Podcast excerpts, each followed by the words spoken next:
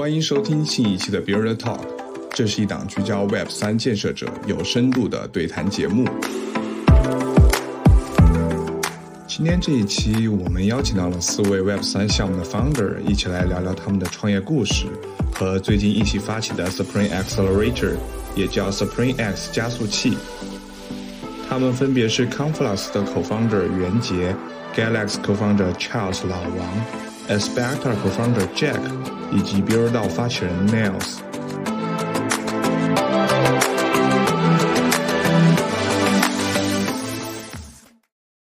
欢迎大家来到我们新一期的 Bureau Talk，然后我是今天的主持人 Niles，然后同时也欢迎本期的另一位主持人 Jack。Hello，大家好，我是 Jack，感谢 Nils 邀请，也很高兴有机会和大家聊天。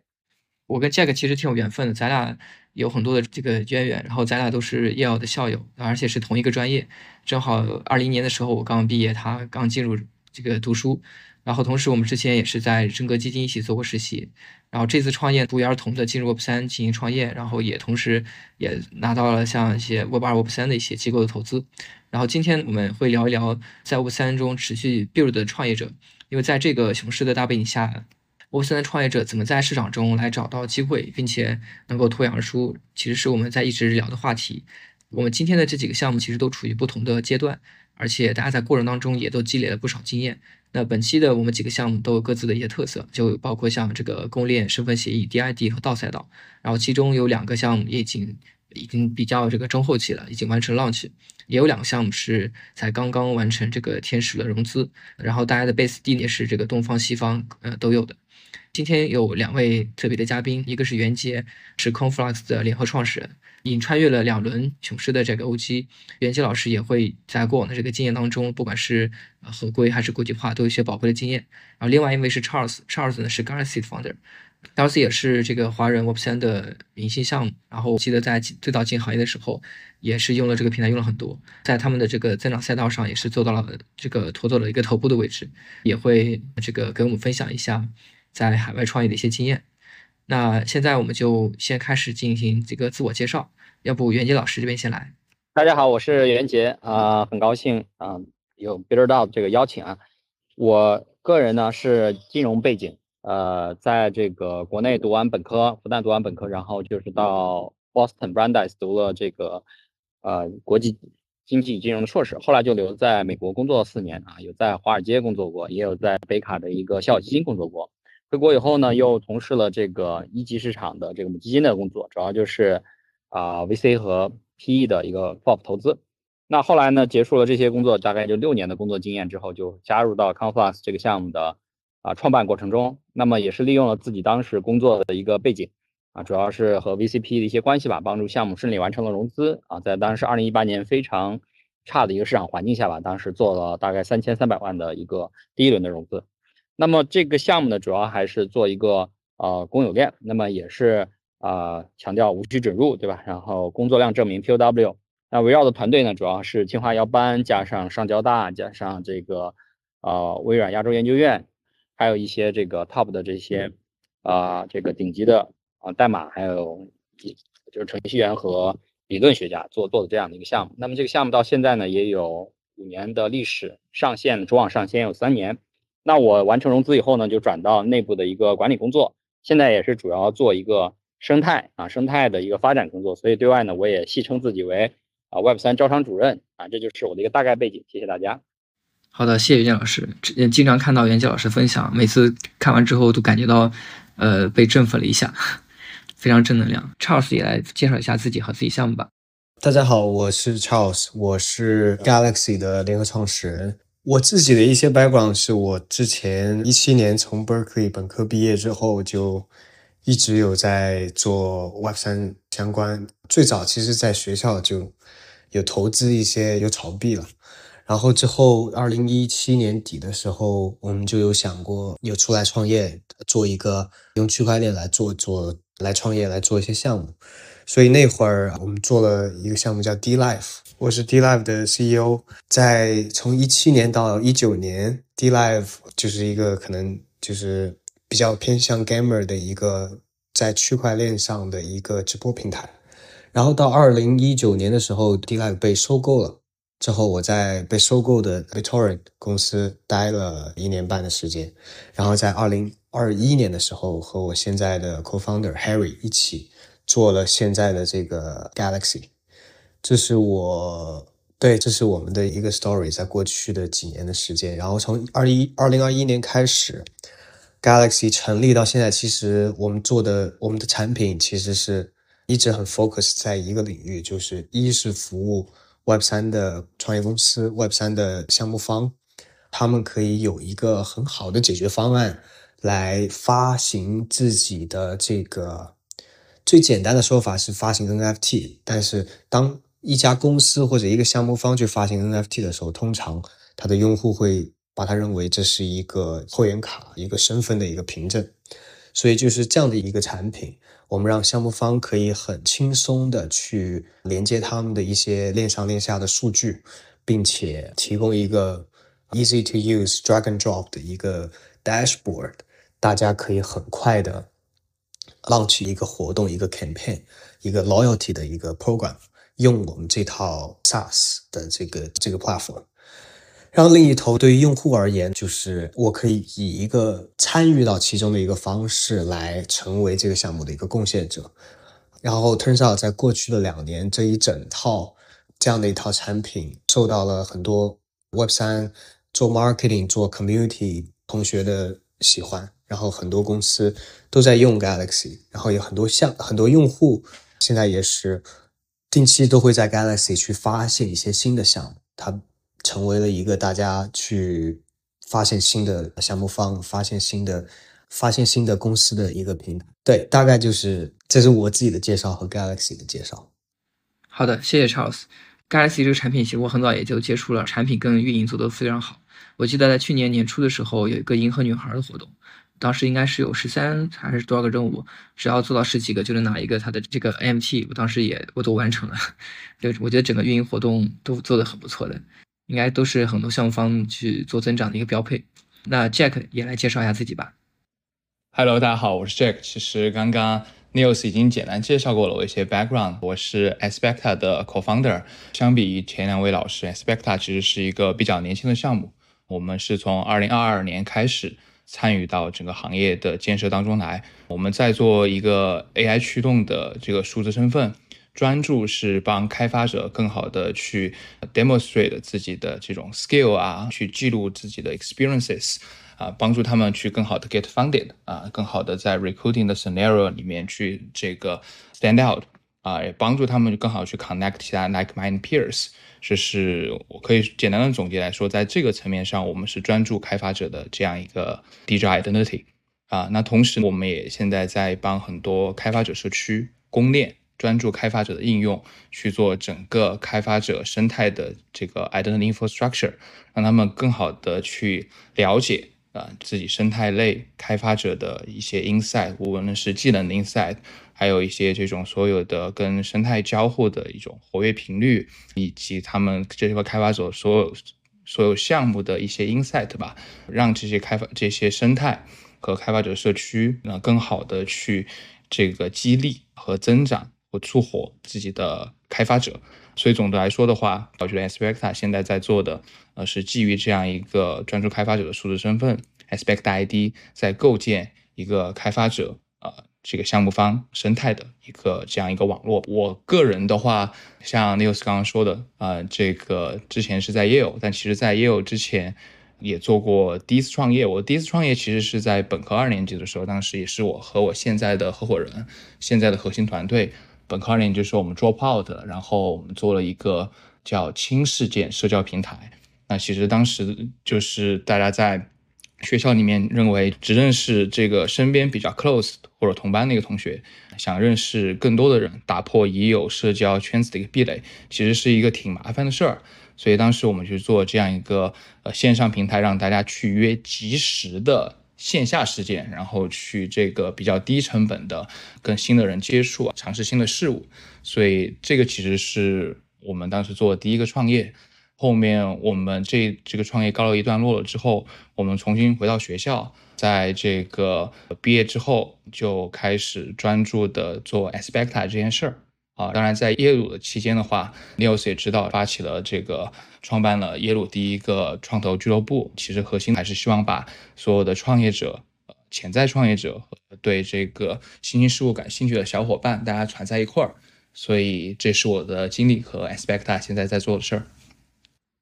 好的，好的，谢谢 Jack。这个你刚刚说完之后，发现咱俩又多了一个共这个共同点了，因为咱俩第一次创业项目都很像。我第一次创业是在这个一七年从加拿大毕业之后我，gap 了一年嘛，就 defer 了一年在在读书。然后我当时做的第一个项目也是帮助线下的这些同学去，就是要基于 LBS 进行一个活动交友。呃，因为当时狼人杀比较火，然后我又是个狼人杀的死忠粉，就会创造这个做一个小程序，让大家去组局约狼人杀。对，这是我第一次，所以跟你那个还挺像的。然后后面我就去要读书，在读书期间有一个叫 Tandem Language Cafe 的，是帮助大家去做语言交换，这是第二次。然后第三次就是我在医药毕业之前，我就是本身在求职互联网大厂，然后就做了一个类似于大学生版的在行，去帮助大家去从这个向以及入职的前辈进行一个一 v 一的这个这个约聊，这个是第三次。然后我我之前经历也是比较复杂，然后像因为 gap year 期间，像你一样，这个也是在真格，在一些咨询公司有做过。我是在毕业之后，先是进入阿里做产品经理的事，产品经理的工作，然后后面就做了一年之后，你是觉得这个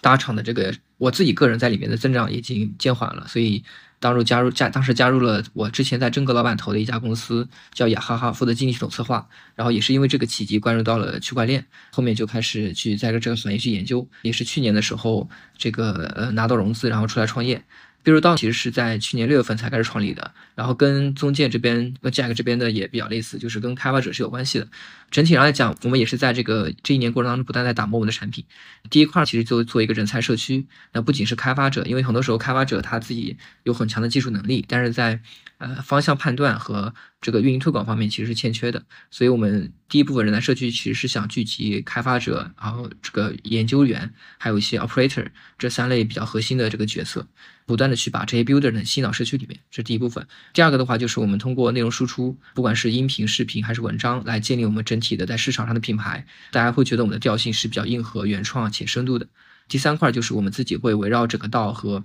创作者做一些 in house 的产品的创新尝试。那第四块就是项目孵化和加速，因为作为一个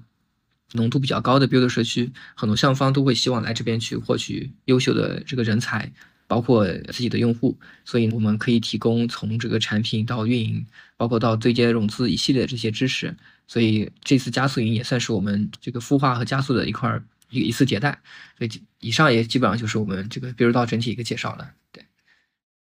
那我觉得下一个就是再展开聊聊，就是什么契机进 Web Three。刚刚我觉得这个 Charles 跟袁杰老师可能有讲过，那其实这个地方还是想听听大家展开讲一下，就是关于自己进入 Web 三契机，或者说怎么选择 Web 三创业的赛道等等啊。看这一块，要不请这个 News 先来打这个打个样。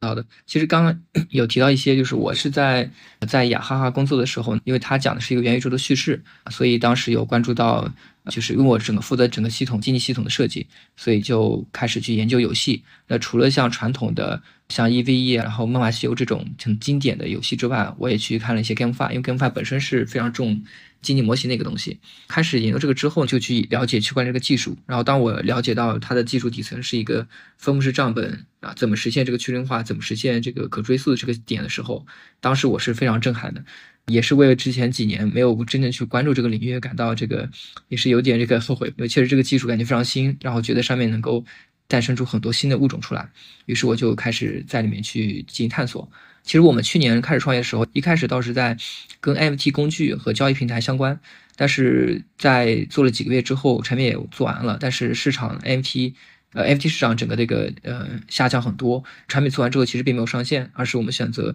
这个，当我们发现。在到这个，在我们社区这一块儿，其实有了很大的一个变化，就发现聚集了很多跟我们一样的这个不错的，像学校和这个大厂背景的人，于是就决定把这个用道的方式来去管理整个社区，然后去激发大家的这个生产力。我们当时也研究了很多海外非常知名的一些道组织，因为这样一个契机，最后进入了道这个赛道。这一年的迭代当中，我们自己也在实践，然后也在去深度的研究其他道组织，所以到现在为止，也算是在这个领域。比较完善的建立起了一套架构，并且能够呃平衡去中心化和高效的这种状态下，能够把整个组织去运转起来。对，这是我大概一个一个启动经历。感谢 News，那这个请袁杰老师也讲讲。我加入这个行业的时候，这个行业大家还没有用 Web 三这个词来美化这个行业，那时候还是 ICO 盛行的一个一个一个末尾吧。呃，我加入这个行业，说实话，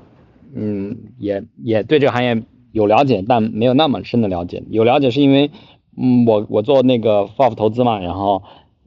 有那个基金的报告可以穿透看到一些被投企业。呃，他们是和这个数字货币相关的，比如像比如大陆啊，或者一些交易所货币这些，嗯，那都红杉的 portfolio 对。但是，嗯，呃，说实话，我当时自己是因为对过去的这个金融工作从事大概六年左右的工作吧，各种从一级到二级，主要是在买方做嘛，然后后来也觉得有点有点无聊，特别到国内以后，当时有一些政策上的变化，资管新规一八年的时候，这个金融行业的政策一下收紧，我们那个工作就没特别多做的，我就想。做一些新的挑战。那我自己以前并不像大家一样，对吧？从大学时候就开始折腾。我更多想着说，哎，用我个人的一个就是成长经历，然后社会关系、工作经验，然后能够帮助到一个创业团队做什么。其实我当时定位很像 FA 了，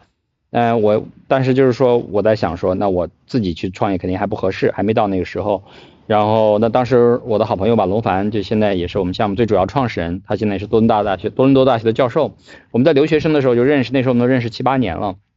他当时就说：“袁杰，你过来帮我们把这个项目做做融资。”其实我当时还是比较比较犹豫的，因为因为当时大家都知道，区块链行业基本上就等于骗子啊，等于骗子。到今天，我觉得我们也没有完全摆脱这个就是污名化的一个一个形象，但现在好歹有有各种各样的这些就是。跑出来的一些赛道，对吧？大家不会说这些赛道是纯粹的庞氏。那那个时候基本上就是，对吧？我，那我当时一个是，呃，就是对吧？自己从一个比较好的金融行业背景过来。第二呢，就是担心说这些事情有没有法律风险。那当龙凡也跟我说，他说一呢，他不会说啊，公链上线之前就发币，因为当时当时大家知道有很多公链其实在主网没上线之前，就通过在以太坊上先发个币，然后呢，再最后把币映射到自己的主网上。来来来，就是启动的，比如说像比较著名像 US 这些，对吧？都是经历过呃换币的啊。大家如果回到过那个历史就知道。嗯，那我听，然后龙凡又说他就是又邀请了像姚老师嘛，就是当时中国的唯一的图灵奖的得主啊，做首席科学家。那对此呢，我才感觉到就是比较啊，就是比较有有把握。这个有把握，一方面就是说，对吧？这个团队本身它的这个底线是比较高的。第二呢，就是说。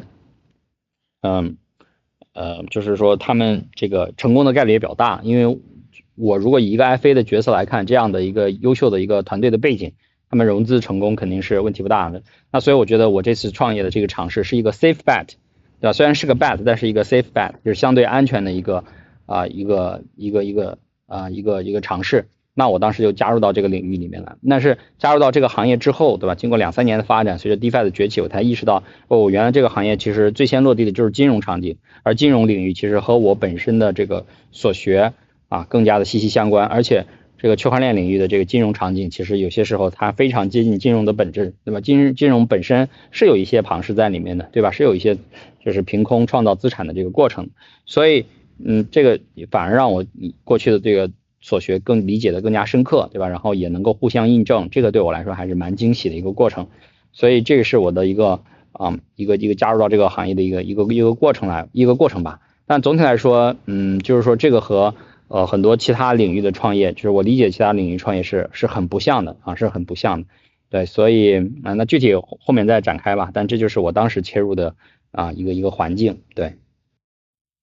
OK 啊，谢谢袁杰老师。那请，要不请 Charles 也聊聊啊，什么样的契机进入 Web Three，选择 Web Three 创业的赛道，怎么选择的？对，对，就像我刚刚说的，我在加入 Web 三的时候，最早什么样的契机？其实最早就是有几个同学、好朋友一起，当时也一直在有去，一直在看 Crypto 这个行业，然后 Blockchain 这个行业，然后。刚好那个时候的想法就比较简单，就是想要说能不能这个东西，这个区块链这个东西，我们拿来做点东西。然后其实现在反观来看，就那个时候，其实去考虑做应用的项目，跟现在去做应用的项目对比起来是少很多的，对吧？现在可能现在在创业的同学们大概都会在想，我要拿这个去做一个怎么样的项目，我怎么把用户做起来，我怎么把这个如果是 DeFi 产品，对吧？我怎么把一些核心的交易的数据做好？就是那会儿一七年倒没有说大家这么重视产品，就像刚刚袁杰说的，大家都还是在 ICO 是一个非常热的一个点，然后真正而且那个时候其实说实话也没有什么链可以用的，跟现在的体验也是完全没有没有什么没有办法比的，但是。就在那个情况下，那个时候我们是那时候在玩一个链叫 Steam 嘛，就是 S T E M，是一个做内容的一个链。然后当时就在上面做了第一个直播的产品，在 Steam 上面，D Live 其实一开始做在 Steam 上，然后从 Steam 啊走出来，因为 Steam 本身的经济模型可能有点问题，就是它的那个代币的那个增发的那个经济模型设计的不太合理，所以导致了啊，虽然就早期我们。积累了很多的种子用户从 Steam 上，但是觉得 long term 这不太 sustainable，于是我们当时就是啊有另外一个 team 一起做了这个啊叫 Lino blockchain，Lino blockchain 就是当时应该算是第一条 Cosmos 的一个链，然后当初的想法就是说我们拿自己来做一条链来服务这个直播平台，当初的直播平台我们还在一九年的时候签了美国的一个很大的一个 YouTuber 叫 PewDiePie。我们签了他们一年，独家在 D Live 直播，就那时候就在一直在做应用。我们其实我倒是一直，我们一直是抱着一个去做用户的一个去做产品的一个心态在做区块链。但其实现在反观来看，对吧？那个时候很多条件是不够成熟的，来去做一个以市场以用户为主导的一个产品，一个区块链产品。对，那个时候就这就是进入的契机，但一直在做，后来被收购，然后一直也在这个行业里，一直到二零二一年开始做 Galaxy。我自己是一直是做运营出身的，我从我一开始就一直在做运营，所以可能就是这也有帮助到 Galaxy 的这个产品的早期的规划和早期的一些 Bootstrap 从零到一，因为我理解很多在区块链。创业公司里的一些运营的一些问题，或者说他们可能会需要的一些一些产品和服务，而那个时候的确是有很大空白的，在二零二一年初的时候，那个时候也是 DeFi 刚火，对，大概就是这样的一个小小小历史。感觉这个 Charles 跟袁杰老师其实都是在上一个周期都经历过，看过挺多东西的。问一下 Jack，就是因为咱都是这个数据分析相关的专业嘛，然后你做 Aspect 这个跟当时你的这个专业是不是也有一些相关性？就当时是怎么一个契机决定要做这样一个事情的？对，我觉得我的故事可能跟大家的还不太一样。其实对于 Aspect 而言，我们 free from day one 我们确实就专注开发者，但在最早的时候，就是大概是去年的六月份、六七月份，我们当时的一个 angle 是啥呢？当然还是用数据的 insight，用 AI 去理解这种开发者的一些。当时主要关注的是 GitHub 嘛，数据的一些 insight。我们想去做招聘这样一个工具。当时 News 也应该用过，Charles 也应该也知道，当时我们第一个产品它其实是一个招聘工具。然后招聘工具是帮这种很多 HR 啊去识别这个开发者有什么 skill proficiency 是怎么样。那个是我们的第一款产品，那个产品的初心其实就是觉得这个开发者在云端，包括还链上有很多很有价值的数据，能够这个体现他们的 skill 啊和 impact 等等，想去赋能，从这个角度赋能这个开发者，也从招聘的这个场景去切入，这是我们第一个产品。那为什么跟 Web 三结合在一起呢？因为我们当时这个产品的 MVP 出来之后，我们发现这个 Web 三的很多公司。对这个产品非常的感兴趣。我当时第一次参加 Web 三的一个活动是去二零二二年，就是去年的 Consensus。然后当时我在 Consensus，我没有去任何 party，我就是在那个主会场，不是有很多 booth 嘛？我基本上是聊完了所有在那个 booth 的所有的项项目方，当然会也有一些交易所 VC 啊这种等，基本上让所有的这种项目方和 VC 都开始试用我们的产品。然后当时我们那个活动 Consensus 当时结束之后，我们就拿下了两个付费用户。然后当时我们会发现，OK，就觉得开发者是整个 Web 三行业的一个基石。这个是无论周期怎么变化，无论这个最新的 trend 是啥，其实这个行业本质上我们是坚信是由开发者不断在驱动的。同时那个时候我们坚定的继续围绕着开发者去赋能，我们也坚定的先从 Web 三开始。呃，通过赋能开发者把这个行业给这个行业 con 往这个行业 contribute。同时，当时我们也发现了第三个事情，就是我们会发现我们这样一套这个数据能力，无论是用 AI 去理解云端链上数据的这些能力，还有我们数据呃处理大数据的能力，我们觉得做 recruiting 这样一个非常垂直的呃赛道，可能不是最好的一个 solution。我们觉得我们这样一个数据能力，它更像是一个 computer layer。啊，在处理这种很多大量的 identity data 的时候，那这个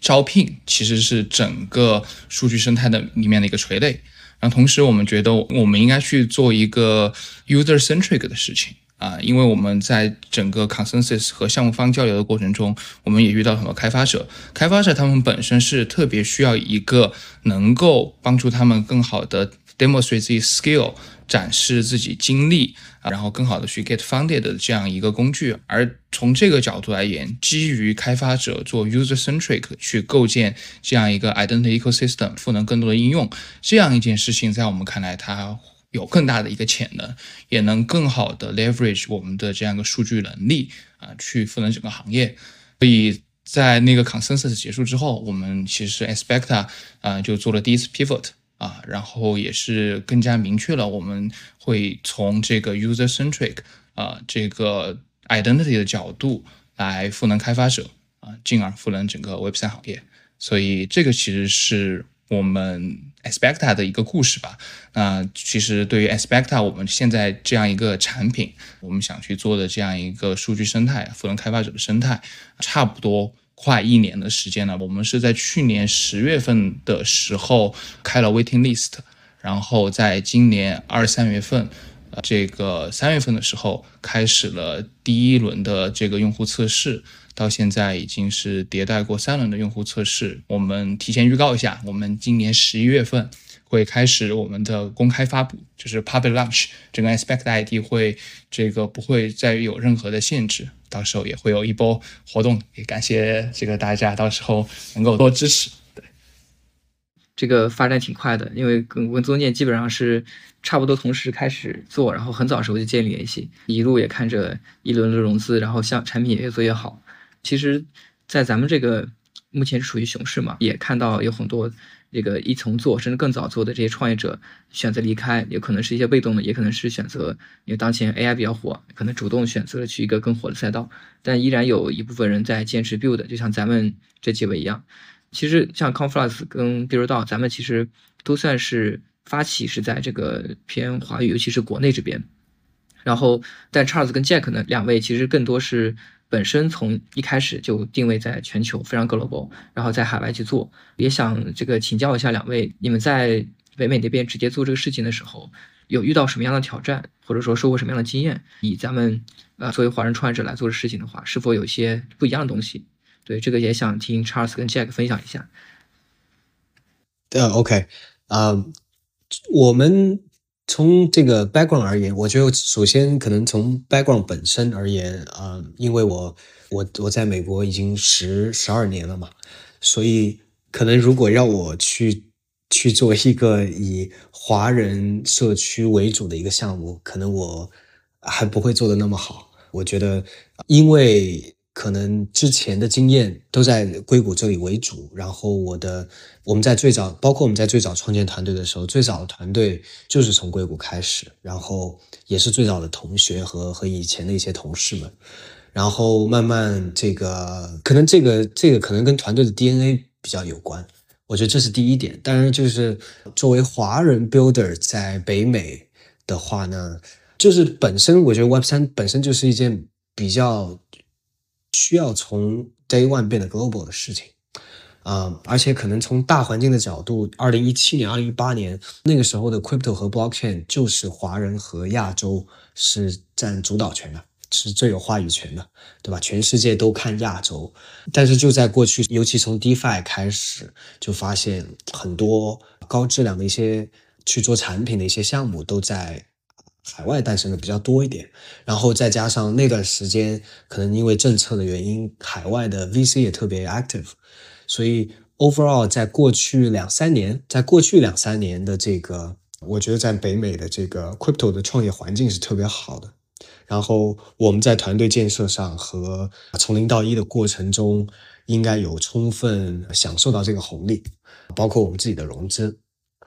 然后我觉得也是运气比较好，就是在过去一两年，大家都在看一些国外的啊创业者的项目。当然，就是现在感觉又有一些变化了，就是有很多，包括像这次二零四九，我们也看到很多的在北美的团队和 VC 都去都去新加坡，都想要去了解一下亚洲市场。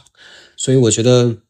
一是团队 DNA，第二是可能是是市场大环境 timing 等等的一些原因啊。当然挑战。还是有的，因为你想要 build 一个 global 的团队，从 day one，包括啊不同种族的人，对吧？我们可能是我们我们可能对比很多公司来说是非常 diversified 的。我们从这个不同的人种到不同的国家，再到不同的性别，我们都有，所以我们是非常的这个 diversified 的一个 team 啊。这也导致我们在很多从零到一的过程中。这都有给到我们很大的帮助，而不是一味着以一个华人的 angle 来思考啊，在海外应该怎么样来创业。嗯，这对这个应该是经验，这不算是挑战。而挑战的话，反而就是我们没有特别去重视这个华人的这个，或者是亚洲。我们在最早，我们从一开始都没有，我们的整个 business team 全部都是在北美的时区，就是几乎没有人。来 focus 到亚洲的一些机会，我觉得如果有机会回到一两年前，我会去更重视一些。当然，就是我觉得如果作为一个纯华人，之前没有什么海外的工作经历的话，在 day one 想要做在 target global 社区的一个公司的话，会有一些难度。如果这个团队有很多钱，那是另外一件事儿，对吧？但是。对大部分的创业者来说都是有挑战的，一是文化上的一个挑战，因为我也见过很多团队，在过去两年见过很多团队，他们就把整个 team 搬到北美来，想要来做海外社区，想把海外社区做好，但是很多都是可能待了一会儿就离开了，不管是因为什么原原因，有的是因为可能签证的原因或者什么，但我觉得北美跟亚洲是两个 topic，而不是说国内和海外。我觉得国内跟海外，而海海外的这个概念太大了。这个可能北美跟亚洲是一个两个完全不同的不同的这个社区和这个用户形态，这个是大家要注意的。对，是的，听下来，他感觉 Charles 其实在北美这边待了很多年，另外从上一个周期其实就开始做一些项目，所以也这个视角也是比较的这个 Web3 原生的。然后 Jack Jack 这边我听说是，就之前跟 Jack 聊过，他其实是一部分团队会在。北美那边，在硅谷那边一部分，比如说研发可能放在国内，这样子可以平衡好这个成本之类的。杰克这边是怎么想的？有遇到一些这个像 Charles 刚刚所提到的一些海外的挑战，还有一些经验吗？我可能跟大家分享就是这种这个挑战多一点，因为还比较早期。但是其实对于 Aspecta，我们对这个事情的理解，其实为什么要 Global from Day One 呢？对于我们来说，其实是在于第一，我们的用户在哪儿。第二就是我们想构建是一个什么样的 community，那对于我们来说，开发者这件事情，它一定是一个 global global globalize from day one 的，因为你会发现，这种开发者他们自己之间的这种交互，他们跟生态的交互，它就是一个很全球化的事情。你很难说，我们从我们的角度，我们会觉得就是，嗯，你只关注一个 region 的开发者，很难把这个网络效应做到最大，然后也很难就是把这个。大家相互之间的这样一个 network effects 啊，化学反应，还有产品的这样一个 scalability 做最好。所以，我们 from day one 我们就希望能做全球化的一个重要原因，就是这跟我们的用户直接相关，跟我们产品形态是直接相关的。我很赞同 Charles 说的这个，呃，什么叫 globalize，而不仅仅是国内国外这个说法。就比如说，对于 Aspecta，我们看到的可能是美北美这边的这个开发者的这样一个用户群体，我们看到了欧洲、然后我们也看到亚洲。那比如说，我觉得国内其实就是亚洲的一部分。像我们现在关注比较多的这个亚洲的开发者，包括有国内的开发者，我们也看到泰国和越南现在也会比较 active。那特别是印度，我们跟印度的很多几条公链，然后还有一些开发者社区都有比较深度的合作。无论是他们在应用 Aspect ID，还是我们去做一些这种 operation wise 的东西。所以我觉得对于我来说，globalize from day one 的一个重要原因，就是因为我们的产品形态，我们想 build 这样一个网络，它需要是 globalized。然后从产品形态、用户来说是这个角度，从社区来说，我觉得 Web 三的社区在我看来。它可能数量没有那么庞大，这个相与相比于 Web 二而言，所以我觉得如果从社区的 build 来说，from day 呃 day one 就更 globalized 的话，你的这种 consensus 啊，你的这种未来的这种潜能可能会更大一些。但是其实对于 Aspect 来说，我们现在更多的还是专注在这个产品和职业用户，然后这个。再是未来的 community，这是我对这个 globalize 的一个想法吧。然后第二个呢，就是有什么挑战？我觉得其实对于这个 aspect 来说的话，我们会发现，就是无论是跟用户这些开发者，还是我们这种很多生态在沟通的时候，我觉得对于一个华人创业者来说，至少对于我们团队来说，我们觉得最 comfortable 就是给他们看产品，让他们直接用产品。对于开发者来说，我会发现，我说再多这种形而上的东西，或者说这种这个一些言语上的东西，不如我直接让他们用产品。那对于这种生态也是，所以我觉得可能华人创业者在做 globalize 项目的时候，对于我们的团队来说，我们会去想用产品驱动这个 strategy 啊，来 onboard 用户和。构建我们的一个生态，这也是我们在面对很多国外项目方可能相似赛道、相似产品的挑战的时候，我们喜欢用的一个 approach。当然，我知道可能有其他的一些项目方，可能他们的这种嗯 consensus 啊，这种可能做得更好，他们可能会用一些其他方法去 approach 呃用户 community 和这种这样建立自己的生态。但对于我们来说，我们喜欢用这个 data driven 的一个呃 product driven 的一个方式。然后刚刚 Neils 也问到了，就是关于我们团队，对，其实我们团我们技术和研发是在亚洲，然后我们的 business 和 marketing 还有 operation 是主要在美国，然后我们现在在欧洲也在拓展我们的一个团队。我觉得这个事情确实从成本上来说，能够有一些相对来说能够有一些相对来说比较低的成本，与其在硅谷搭建一个完全完整的这样一个 engineering 团队，但是与之带来的挑战其实就是如何去平衡。或者说协调这个时区的差异，保证运营团队和开发团队有足够多的沟通。运营 BD 和这个 marketing 这边拿了很多用户的反馈，有很多这种用户的一些需求，怎么准确的传达给这个生产或者说技术这边？那大家克服时克服时区的一个问题，要克服这个沟通成本上的一个问题。这个沟通成本指的就是呃线上沟通肯定不如当面。来得快，然后同时也要克服语言上的一些差异。那比如说，我们现在团队也在做更多的这种国际化，有这种语言上的一些沟通上的理解的一些问题。那其实我觉得更重要的是，怎么让我们的运营团队、BD 团队说这个是这个。技术团队或者产品团队听得懂的语言，因为很多 BD 和 Marketing Operation 团队他们在表达一些东西的时候，这个做技术人理解起来是有一个 gap 的。之前我们也出现过很多次这种大家对一个东西的理解是不 align 的。啊，那我们后面做了很多这种系统化的一些工作，无论是把很多表达都落实到这种很规范的产品文档，然后包括整个团队现在在推行纯英文化的这个办公等等，我觉得这个可能就是对于大多数团队来说，以 from day one 你要做 global。啊，这个不是一个口号的问题，这不仅仅是一个 BD 和 marketing 的事情，这是一个整个团队的事情。你 global from day one means 你的 business 是 day one 的，你的产品是 day 呃 global 的，那你的团队也要有能够适配全球化的这样一个能力，这是我觉得我们遇到的一些挑战。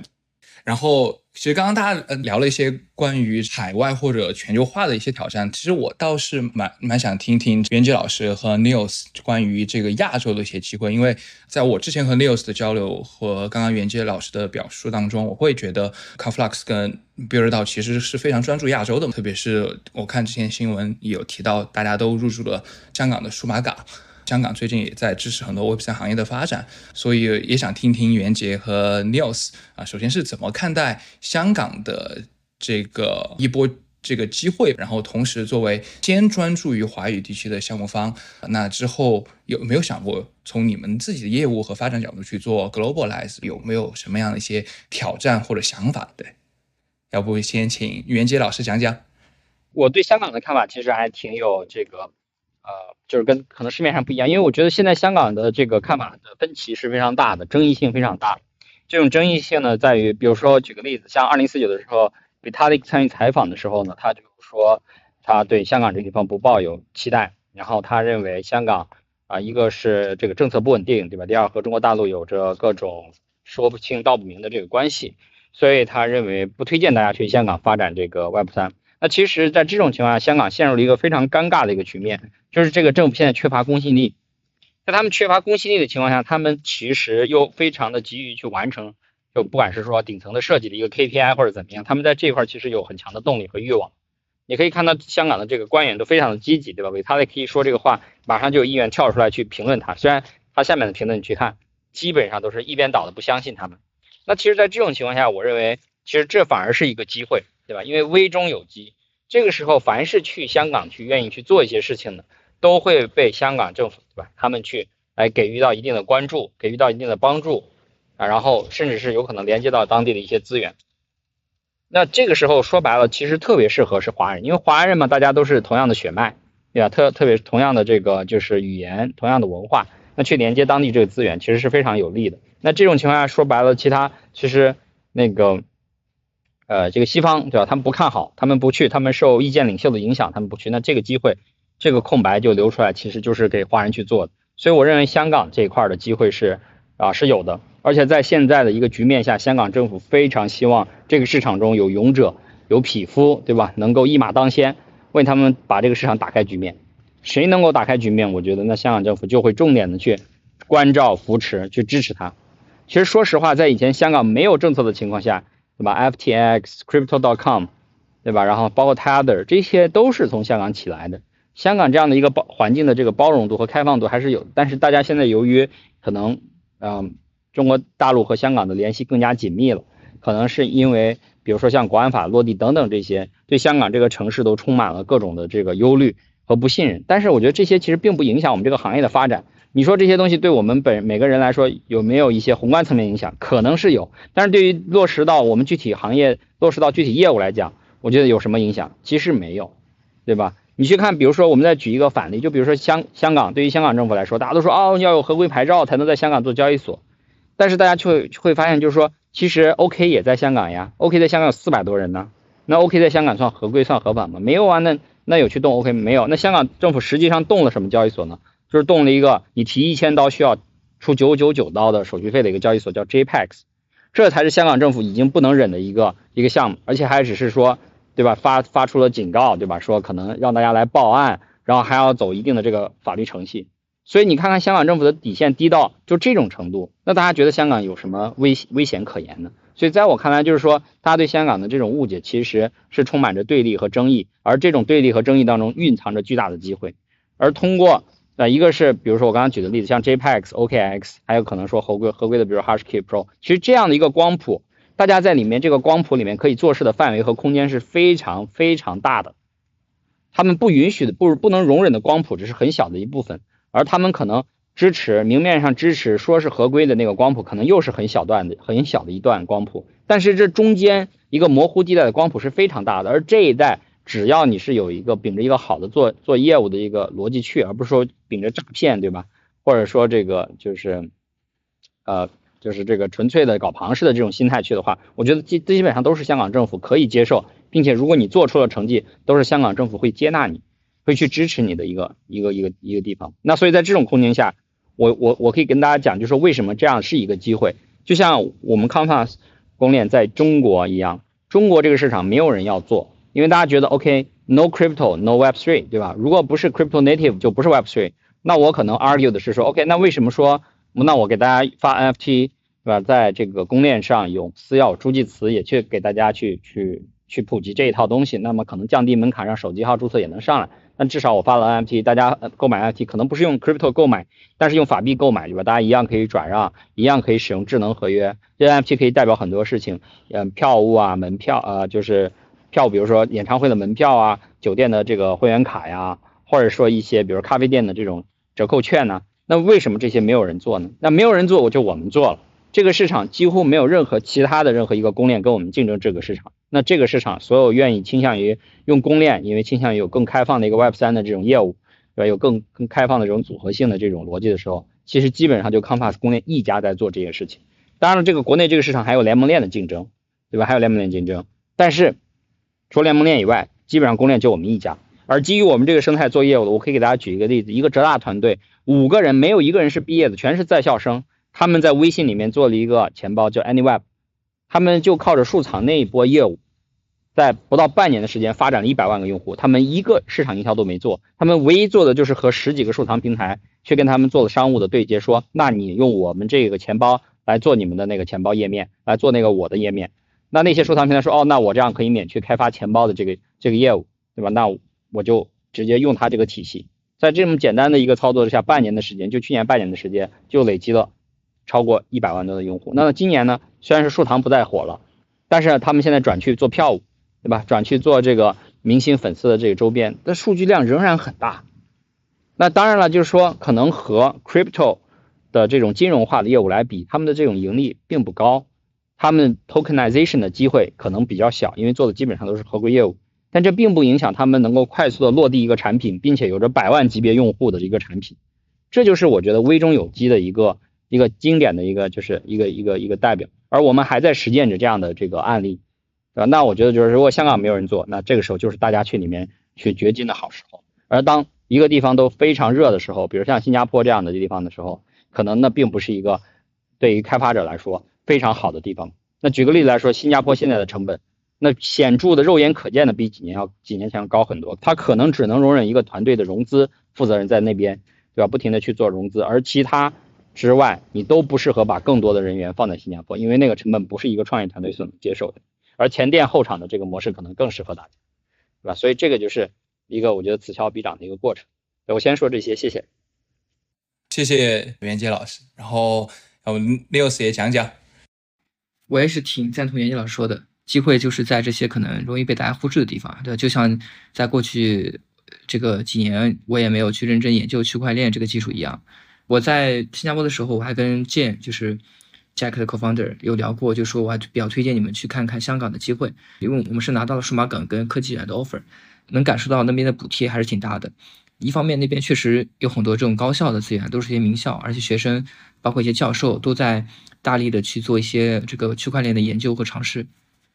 政府那边也有很多支持，不管从资金上还是政策上面，还有场地一系列的都非常多的支持，所以你们也可以考虑，就是价格你们可以也可以考虑去去数码港或者科技园那边看看，应该能够给你们带来挺多帮助的。我们自己这边的话，因为我们自己是一个到从一开始的时候也是无意之中开始做社区，然后把一些大厂还有高校的人聚到一起，到后面的时候。就自然就发展壮大，所以我们也是被动的，在这个选择下，从 day one 开始从华语这边起步。而且还有一个点，就是因为我们也在尝试在早期的时候去去进行国际化，我们发现可能跟几位不太一样的是，我们作为一个社区，它不像是一个产品一样，你这个产品你可能有一个界面，这个产品就能说明问题。但对于我们社区而言，大家频繁的会有进行沟通，所以语言就成为一个非常大的问题。所以我也我们也看过很多这个做一些做双语的社区，发现其实是挺难做的。所以我们。目前的策略还是说，我们从第一天开，从现在这个阶段开始，我们先把这个全球的华人，就是讲华语的这些用户、这些 builder 们聚起来，然后他们可能在美国、在这个加拿大、在澳洲、在欧洲都有，然后做成一个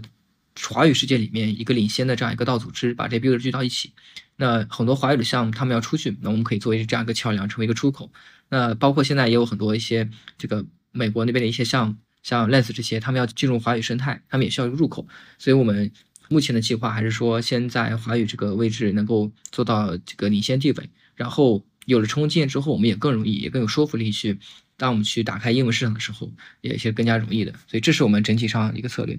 所以香港其实只是，呃，我觉得只是一个过渡，它确实有很多机会。所以我们也是从上海，原先我们在上海其实租个别墅，大家可能知道，先去香港那边。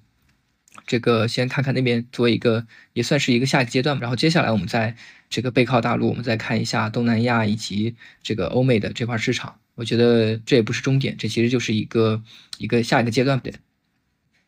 其实有点意思，就是我理解。Build 到现在想做的事情，它本质上还是一个全球化的事情，只是我们先传的是全球的这些波华人。其实这些华人他们辐射的网络也是一个很全球化的网络，对吧？我们有海外的项目方，有国内的项目方，然后这些项目方他们的用户、他们的 community 其实很 globalized。然后你刚刚提到的第二点，未来想做的这个很多海外的项目方跟这个华语区的，不管是用户 builder 啊交流，其实 Build 到也会想尽力做成一个最。smooth 或者说最 friendly 的一个 channel，那从这个层面上来讲，这也是一件很 globalized 的事情啊，只是可能节奏不一样，切入点不一样。我听起来，今天我听起来是这个感觉。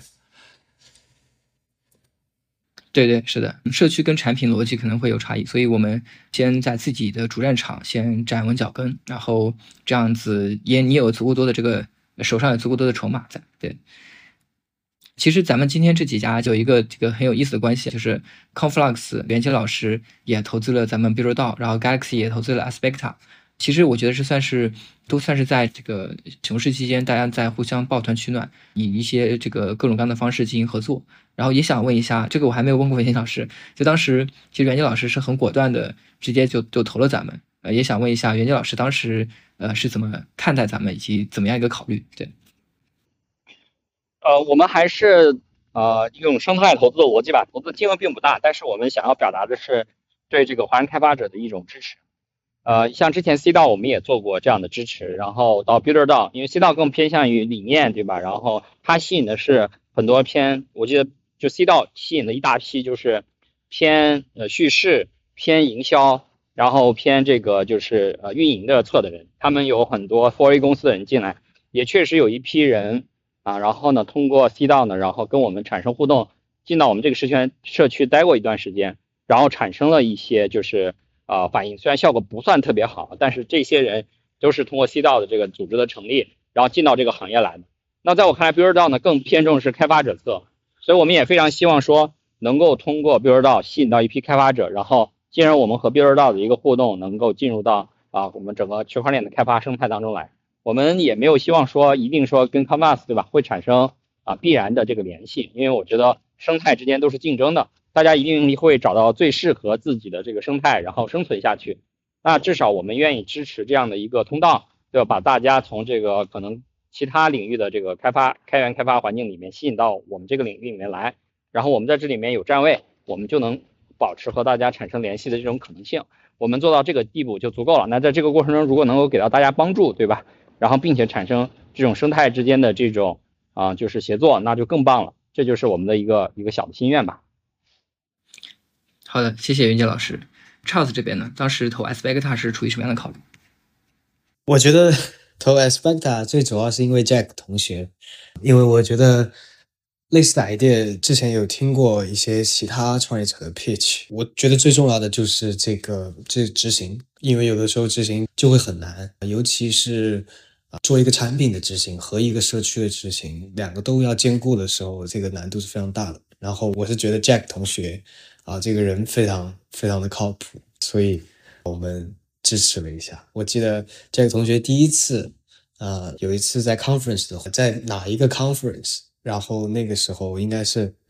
那个时候应该是 Jack 第一次出去参加活动，背着一个书包，一个人，就是感觉还是就是需要这样的创业者。才能，就是团队，团队比团队，我觉得比事情本身还要重要啊，尤其是在 Web 三的这个行业里，有画面感了，给杰克同学点个赞，投资学长。对，其实我也想问另外一个问题，就是其实刚刚讲的更多是可能是从袁杰和 Charles 的角度，对于这个项目方或者说一个团队的支持。我们也知道，这个币之道发起的加速营马上就要开始了。其实想直接问问 Nils 啊，为什么想在熊市做加速营？那同时我们也知道，其实有很多之前有很多人也做过加速营。这一次加速营的差异化在哪儿？就期待这一次加速营给大家带来的不一样的地方是什么？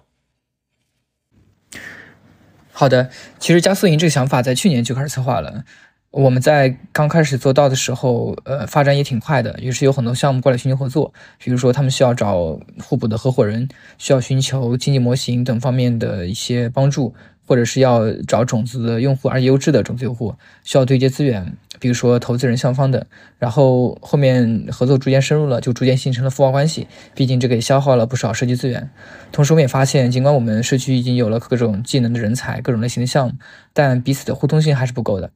然后我们也看到，像 C Club、lines 岛这些海外比较头部的社区，在用这种 cohort 的方式去进行加速，也就是一个批次，每个批次有这个十多个项目，来集中性的去提供服务，这样的效益其实是更高的。同样，也因为我们是红杉加速器月零一的项目嘛，我们这个我自己经历下来，也是深深感受到这个真实的校友网络的这个价值。怎么说呢？在参与下来，对我们最大的收获，第一个肯定是获得红杉的投资，第二个是。我们和同期的其呃其他十一个 founder 建立了比较深的情谊，嗯，我们一起在线下待过十几天，就是加起来的话，然后大家一起学习、聚餐、喝酒、唱 K、玩游戏，呃，所以大家形成了非常 close 和非常信任的关系。在这之前呢，我相信很多 founder 可能和我一样，就是在有些情况下会遇到一些问题，但是并不方便跟投资人讲，也不方便跟投团队说，家人的话也没法理解。呃，但是这个呢，让我收获了十一个，不管你遇到啥，都可以直接一个电话打过去。嘿，兄弟，我遇到点事儿，呃，帮我想想办法咋解决呗，就这种。嗯，创始人确实是挺孤独的，然后，呃，有的时候确实只有这个 founder 才能理解 founder。像我在黑山的时候，我跟点 build 的 founder team，嗯，才开始就是聊了很多，真的是可以摸着膝盖聊一整晚那种。然后在新加坡的时候遇到了 Quest N，也就是现在这个呃 GM Labs 的 founder Chase。短短一聊，大家都觉得这个彼此同频共振，也是比较相见恨晚的，所以我们就找了几个呃比较熟的还不错的机构，双方 founder 一起聊，嗯，发现大家其实都有这样的初心，于是，一拍即合，就决定一起发起。然后三家投资机构呢，也是我们比较熟的，调性比较一致，然后划出两千万美金用于这个加速项目的投资。然后项目方之间呢，大家互相推荐，然后最后也超出了原先计划的十个发起者这个数字。然后具体差异化的话，我觉得有几点啊。总的来说，就像 s 个人说的一样，这个 by founders for founders，所以这是一个 founder 视角发起的加速器，从大家切身的体会来给后面的 founder 来提供知识，一起把好的项目给做起来。啊，第一点呢，就是这里的双引号导师，呃，主要是以发起人为主，而且不同于很多项目、很多加速器，它呃讲完即走。我们是和大家约定了需要累积足够长的线下时间的，因为建立深度连接和信任这个东西，时间是需要对上去的。而且大家需要的支持者其实不用很多，呃，深度联系的有几个就很足够了。对，还是这个深度比较重要。然后第二的话就是，呃，每一期我们会控制在十个左右，嗯。每就是我们看到有很多加速器，就是有每期几十个的，有几有十个的。我觉得这是两个完全不同的模式。十来个人的话，正好围一桌。我相信这个大家经过几个月的相处，啊，累计加起来线下一共十几天，彼此会成为非常亲近的伙伴，啊，然后在后续几年的道路上是可以相互支持的。然后为了加强大家联系，我们每一期的项目也会提供这个代币，形成一个代币池，由当期的学员和整个社区持有。然后对于项目而言的话，相当于你呃彼此之间形成了一个代币互换。那这个你是受启发于我们的一个投资方，当时除了投资 U 之外，还拿了他们的代币和我们进行置换啊。这个投资方也是我们这一期的发起人之一。对，然后第三个的话就是国际化，嗯，因为在这个行业要把事儿做大的话，嗯，是从第一天就要开始想国际化的事情的，在全球各地有多个关键城市。然后，founder 是需要去那边看一看的，不管是当地的资源政策，还是生态情况，有哪些项目方。嗯，我们这次的发起人其实有一半以上的主战场是在海外，加起来的话，基本覆盖这个全球所有的重点区域。所以我们也是希望能够带着这些入选的项目去，呃，把这些当地的资源、当地的项目方都打通，然后呢，再看看说这个以后发展做什么选择。对，第四个的话就是，呃，我觉得一个真正的网络，它是它是非常流畅和互通的。嗯，这个行业发展很快，其实没有谁可以说有着最领先的认知，都是在相互学习和迭代。所以基于前面几点，嗯，在这个网络里面，彼此这些项目他们比较熟嘛，他们会提供自己的能力给到彼此。比如说 Chainbase，他们可以提供 API 服务，像 Charles 的 Galaxy 可以帮助项目方去做增长等等。嗯，然后 BuildDao 作为一个人才网络。有广泛的，比如说像这个开发者、研究员、市场运营等各各种类型的人才，然后也在建设全球各个关键城市的节点，还有各渠道媒体也有很多的这些流量，其实都可以支持到每一个项目。然后这些项目呢，也会去获得 Build 代币，来成为社区的重要的一部分。对，我觉得主要是这几点差异化。OK 啊，谢谢 Nils，我觉得算是你。整个 build 到就是初心的一个解释。其实我觉得 Aspecta 或者我自己愿意参与到这件事情里面来的一个重要原因，其实也算是我的一个初心。无论是当时在耶鲁做这个这个呃 Venture Club 啊，把这个在耶鲁对创业投资感兴趣的小伙伴凑在一块儿，就是我一直是很相信人和人之间 bonding 这件事情的。因为我 personally 也很 benefit 这件事情。无论是 Charles 一直对。一直来对我的 carry 啊，然后这点我会相信人和人之间的这种 bonding 能够真正的帮助到大家共同成长。我觉得项目方跟项目方之间，生态和生态之间，如果能有一个这种正面的一个网络，或者说这个能让大家真正的深度的去沟通和交流，我觉得是一件。对项目方或者创始人来说是一件非常有价值的事情。还是回到其实大家今天都在说的这个很多事情的本质是人嘛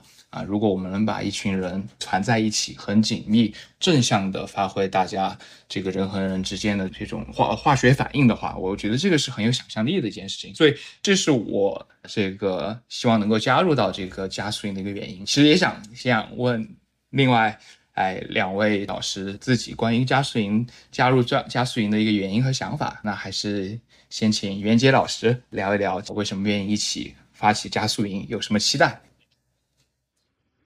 呃，对我，因为我自己是个创业者嘛，然后平常因为做招商工作，经常有很多生态企业或者就算不在我们这儿做生态企业，都来就找我聊一聊，说，哎，他们最近有个项目，然后想做点什么，问我问问我的意见，我就会。给他们喝杯咖啡呗，其实也很 caro，然后就跟大家聊一聊，说哦，这个有没有可能我们生态上产生合作？如果就算没有合作，那就听听他自己在这个创业方向上的一些思考，以及结合我个人在行业里的一些感受和体验，然后给他一些 feedback。有些人呢就会一直跟我就是啊产生很多的这个互动。我可以给大家举一个例子，比如说像 NFT Scan 这个这个项目，这个项目的名字都是我起的，因为有一天就是十二他跑到我办公室说。那袁姐，我打算做一个那个 Crypto 二的这个呃这个这个线上的画廊，然后当时 Crypto 二比较火嘛，什么 Super Rare 啊，然后什么 Rarible 啊，Foundation 啊都刚出来，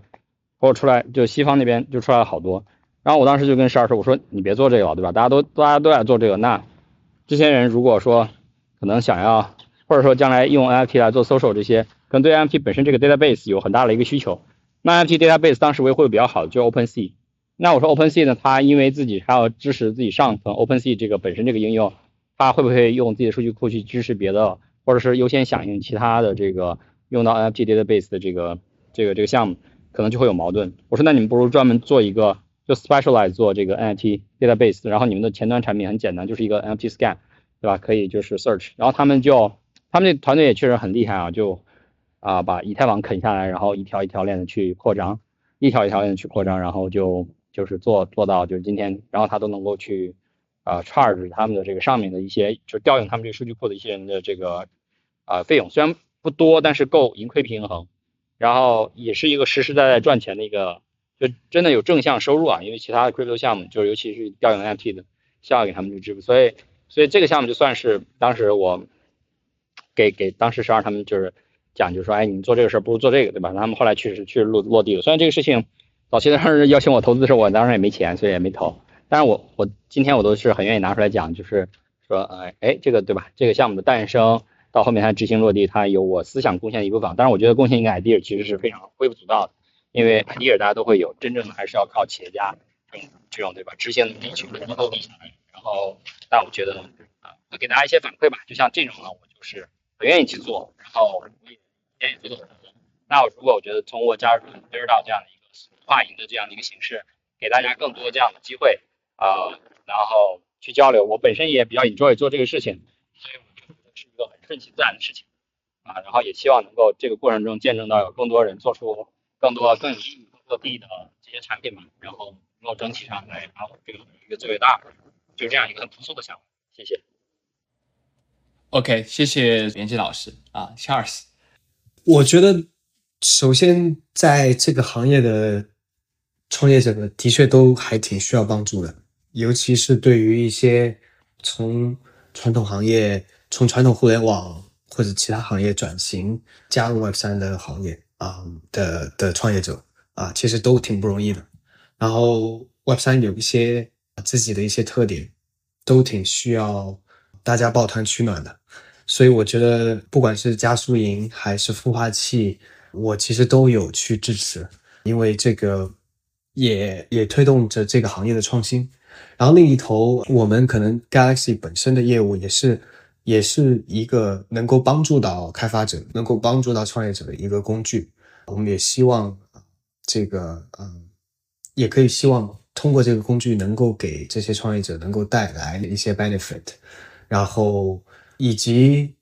在除了这个之外，另一头我们看到大家很容易被一些这个 Web 三行业里的一些表象所迷惑啊，但但实际上真正在发生的，尤其是这两年，对吧？就是真正的落地的产品应用，就像刚刚这个 NFT Scan 的这个例子也好，就是真正能够有 Product Market Fit，真正能够产生商业价值的一些产品。才能够做得持久，才能够才能够活下去，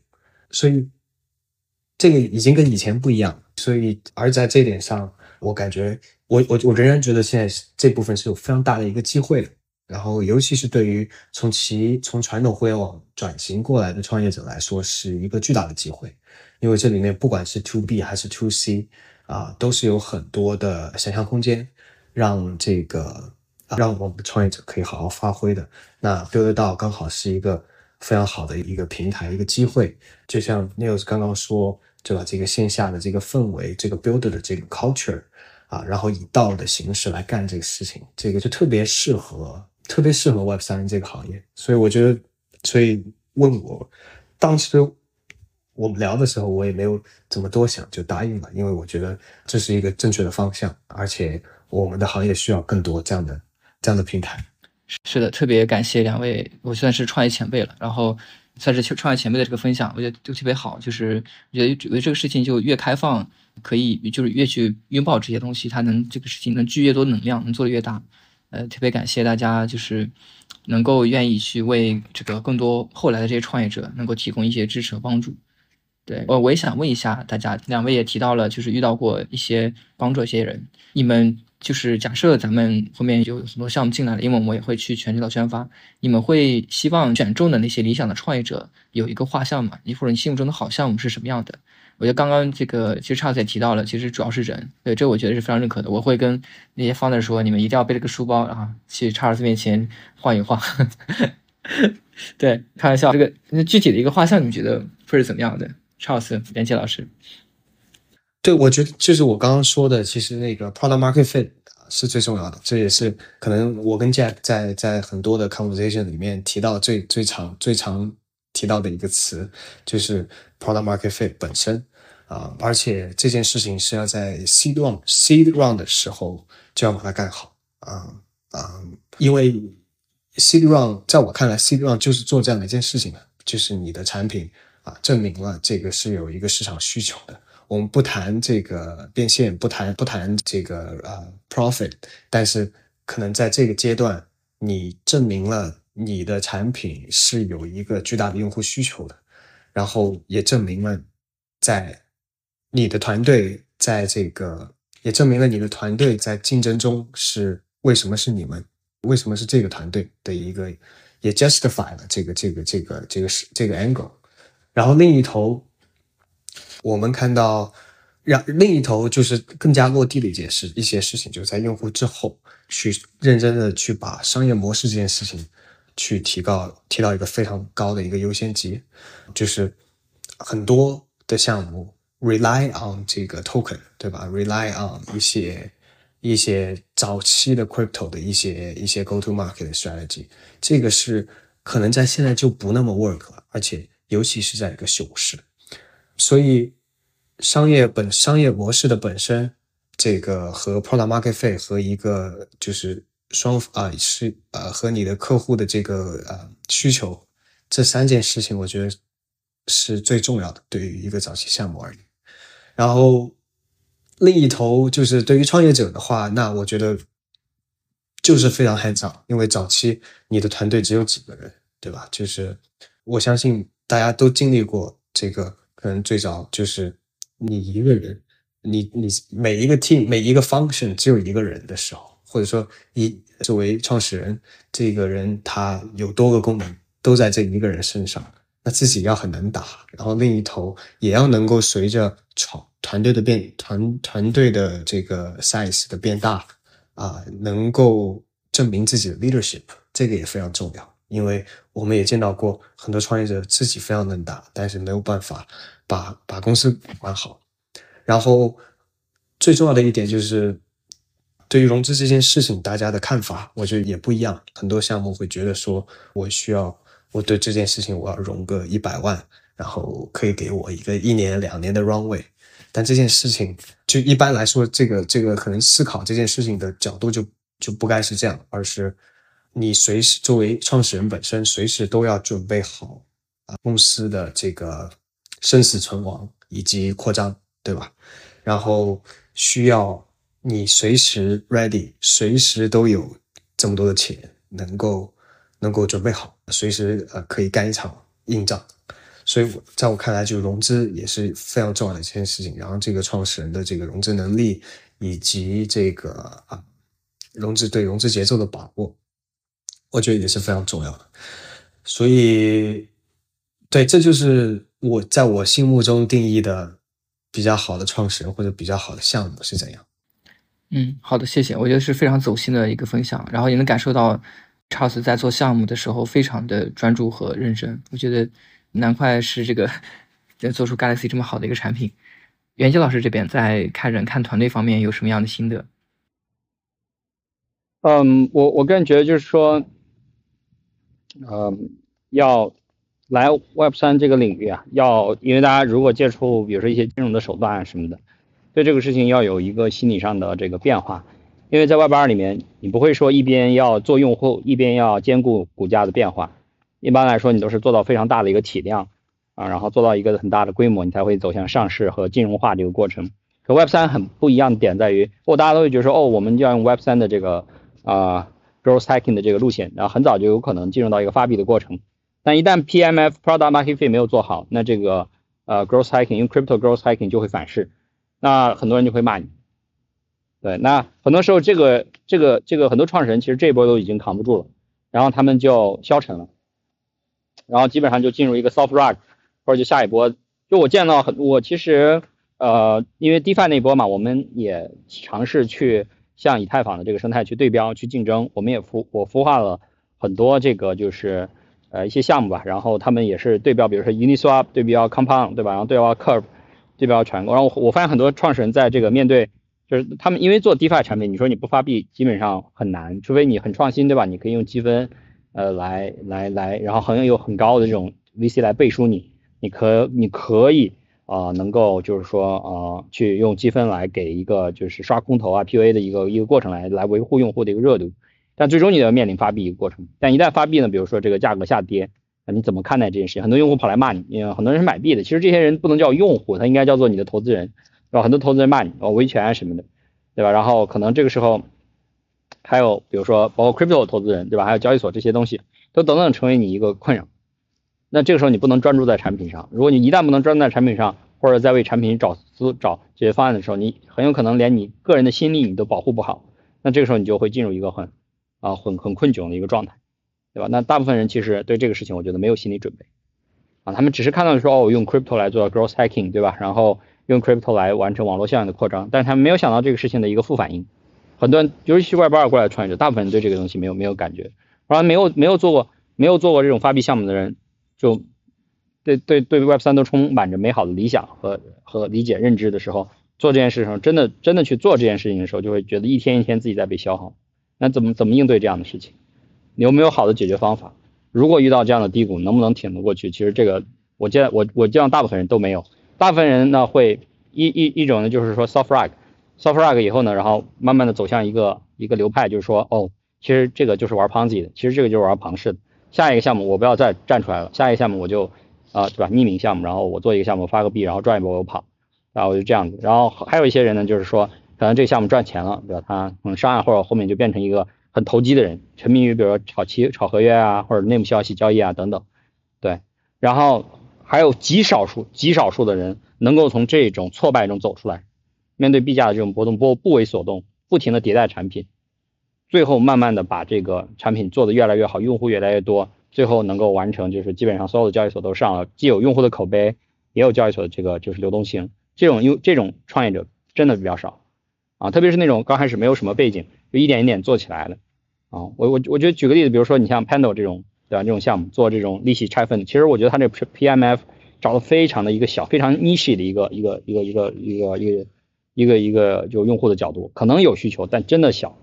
但是他们一度他们的价格也非常惨，我对我跟这个团队不认识啊，但我觉得他们其实还蛮坚持的，一直在想办法，对吧？后面包括做什么 Panel Wall 这些，可能我觉得需求也很小，但是我觉得他们。就是真实的在落地的他们这个产品，在不停的努力尝试，然后再想办法。我觉得，然后即使这个待遇价格对吧下跌啊，还是怎么样，那岿然不动。可能背后的故事很多我不了解，但我觉得就是说要有这样的心态。很多过很多就是新来这个领域创业的人，然后没有发过币，对吧？或者发币了以后遭受于这种困扰，最后会怎么去抉择？这个这个我觉得是一个很关键的事。而这个事情其实说实话，在刚开始去碰撞的时候，很难看出这个人对这种事情的一个心态的反应，因为这个东西的这个折磨其实相当大的，因为你就你就会感觉到对吧？千夫所指。被口水淹没那种感觉，这个我觉得大部分人没遭遇过啊，没没有不真的把它放到那个环境中，你不知道它的这个变化是怎么样，所以我会给大家一个忠告，就保护好自己的心力，对吧？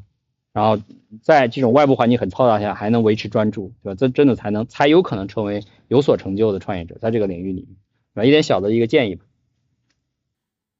袁杰老师的分享总是就是会让人感到就是。怎么说，就有点打鸡血一样，还是有点心潮澎湃的。我有非常认同，就是因为这个行业确实现在熊市，然后很多人是没有坚持下去的。我也看到很多朋友的团队一开始起来的时候声势很大，但是后面因为不管是合伙人的问题，还是融资的问题，还是各种方面，很可惜最后就结结束了。我也比较认可说，这个韧性这个事情对于创业而言确实是比较重要的。只有足够的韧性，包括说对这个行业有有有信仰在。才能真正度过这个难关，对，所以这个这块我还是比较认可的。然后，嗯，咱们这块其实我们这次筛选项目的话，因为我们呃机构加上我们的项目方，一共加起来应该有十六十六七个项目，其实十六七个这个发起人，所以最后我觉得大家在选的时候，可能还是因为大家这个有各自比较擅长的领域，所以可能不同领域还是。让不同擅长的人来去判断，但是我觉得这个大道至简，最终的原则都是一样的，都是说在一个还不错的赛道里面选出一个最好的赛手，而这个赛手可能是更加重要的，因为这个行业确实变化很快，一个好的团队它可以快速的去应变这个呃应对这个行业的变化，然后调整方向，然后最初能并且能够度过这些难关，能够把产品给做出来。大家提到已经非常全面了，创业就是这个找先先是找方向，然后找人，然后找钱。我觉得在这个方向方面的话，其实可能作为一个发起人，一开始想做创业，肯定是有能能有一个目标的。我也想再问一个小问题，就是大家在找人方面，比如尤其是找这个合伙人方面，大家有没有一些建议能够给到大家的？然后想先问一下这个 Charles 这边，你的 co-founder 就是在最早的时候找 co-founder 一定是找要熟悉的人，或者说合有合作过的人，因为这一点还是挺重要的。尤其是，就像我刚刚说的，我觉得项目本身一个好的 idea 当然也是重要的，但是对比起来，这个早期的这个团队谁来做这件事情也是非常重要的。因为尤其是在 crypto 现在 Web 三非常卷的这个行业，可能今天这个好 idea，明天就会有另外一个团队去做，所以在这个。团队组建这方面，一个好的 founding team 是这个是这个团队的 fundamental，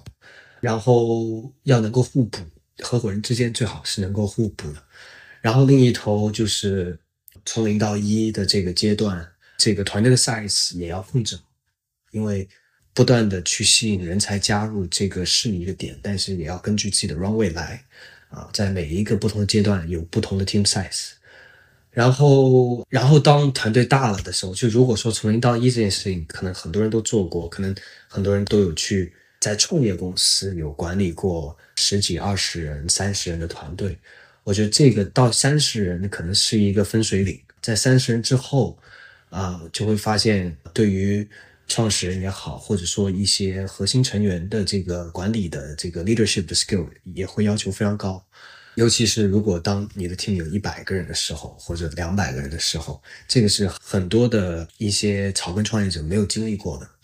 的一个阶段。然后在那个时候，如何构建好一个团队内的一个矩阵，在尤其还有在像这种 remote 这个呃工作的这个 culture 非常盛行的情况下，如何保证公司的效率啊，以及团队的沟通，这个是这个。这个都非常的非常有挑战，所以我觉得扩张团队是一件需要谨慎思考的事情。在最早的时候，然后每一个人都是互补的，每一个人都是来，每一个加入你的同学应该都有些技能别人做不到的，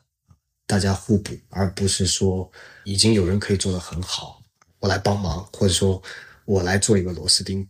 这样的这样的思考肯定不太适合在创业团队，所以我觉得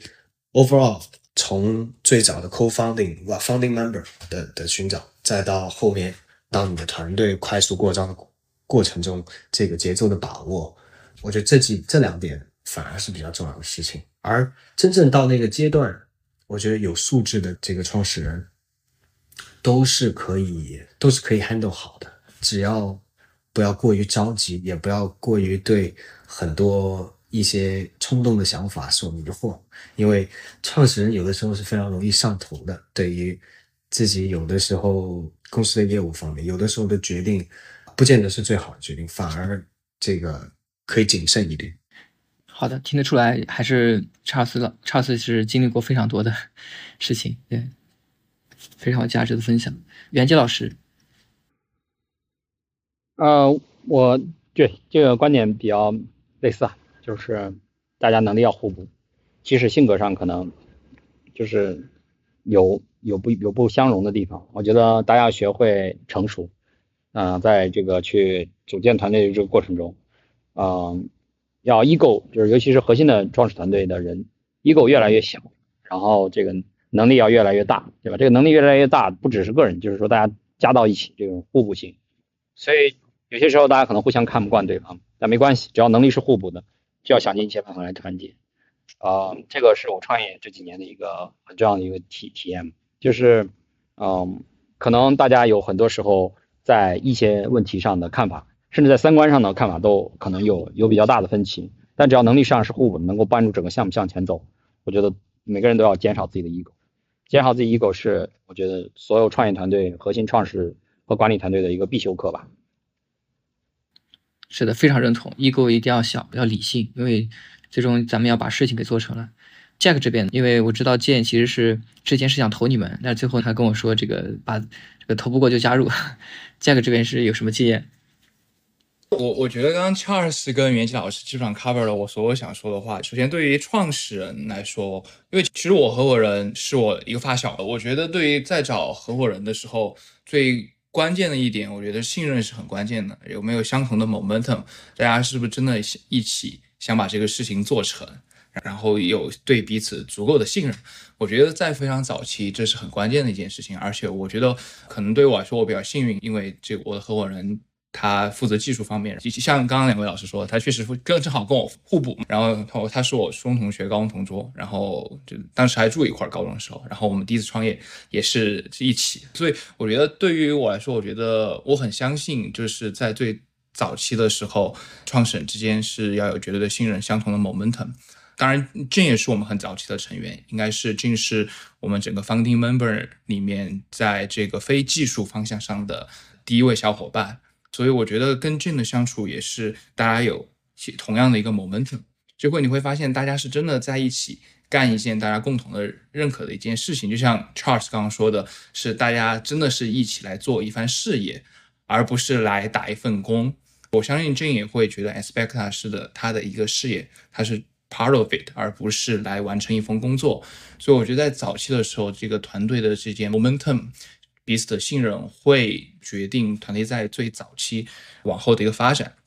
那么稍微靠后一点，我个人的一个感觉是，我会非常看重经验这件事情。就比如说我们现在所有的技术和产品团队，基本上所有每一个岗位上的人都有是有三到五年工作经验的。啊，我觉得这个在呃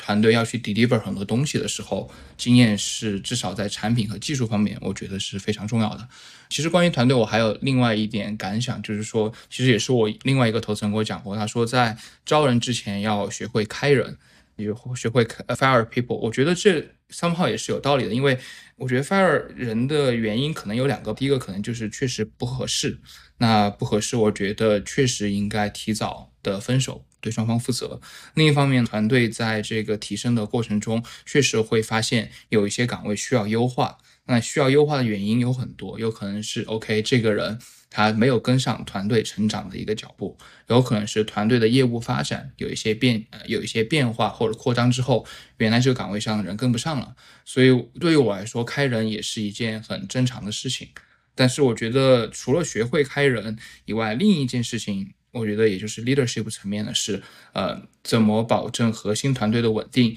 以及团队在迭代的时候，整个团队的军心等等，是也需要一直平衡的一件事儿。所以我觉得这可能没有一个恒定的标准，包括我自己现在也在摸索，因为我们现在确实这个之前 Charles 也跟我聊过很多团队的事情，我们团队确实在扩张、在优化，然后在。跟之前也说过全球化，那在这个过程当中可能会涉及到开人，可及到新的人加入进来，怎么在这个团队有变化的时候把这个团队军心稳定，然后大家在团队变化的时候还能够哦持续不断稳定的输出产品上的发展和整个运营的进展，我觉得这这也是 founder 需要关注的一件事情，是一个动态不断调整的过程。是的，我觉得非常感同身受，就是我觉得能看出来，其实 founder 在做这个事情和个人相处的时候，其实在不断的在平衡，不断的在平衡感性和理性的这些事情，然后在这个过程当中能够找到一个好的这个 balance 的地方。我自己其实这边就是，我觉得刚刚三位说的非常有道理。我觉得要跟大家学习，这个开人和招人其实都是一门学问。我自己可能有一些这个其他的一个一点一点感受。我觉得就像乔布斯说的一样，我们这我们很多时候是没法预测的。我们应该去尽可能去去 create dots。你可能不知道这个点在未来某一天的时候它会连接起来。所以找合伙人这个事情，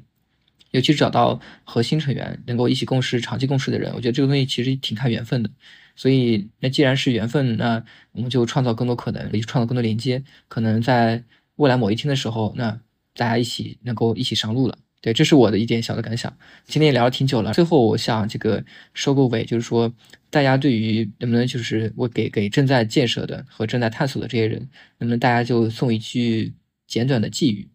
要不也是这个袁杰老师先来。嗯，我的我记就是把把自己创业的方向要和时代的浪潮结合在一起，然后永远勇敢的去去搏杀吧，然后祝大家成功起。好的好的，Charles 这边，我觉得熊市是最好的这个 building 的时间，就是同时结合好这个 timing，然后尽早的找到 product market fit 和自己的 business model，这个是最重要的。好的，好的，Jack 这边，我其实一直对于熊市和牛市这种周期的理解就是，嗯，如果你做的一件事情是真的能够 capture value，特别是从 product market fit 来讲的话，你的这样一个产品一个模式，它一定是能够跨越牛熊，对吧？或者说，至少从我的角度，我希望能 build 的一个产品和一个 business model，它应该是能够跨越周期的。而并不是说这样一个你的一个 project，你的一个东西，它是只能在这个牛市存在的。所以我觉得就是沉下心来 build，然后多想想这个 product market fit，然后真正做一个有价值、有意义的产品或者模式，然后去穿越牛熊。我觉得这个很关键。好的，这过去一年里面其实也经历了很多事情。我也最后送一句可能跟大家共勉，也是当时我们在这个宣布融资的时候比较感触一句话。这个创业其实是心力、脑力、体力的多重的考验。我觉得最重的，其实最重要的，其实刚才也提到，就是心力这方面。对，所以我觉得就是大家还是可以多就是更加乐观，保持韧性。这个道阻且长，行则将至，行而不辍，未来可期。今天咱们就聊到这儿，非常感谢大家，大家应该有的要吃饭，有的要休息了。好的，谢谢大家。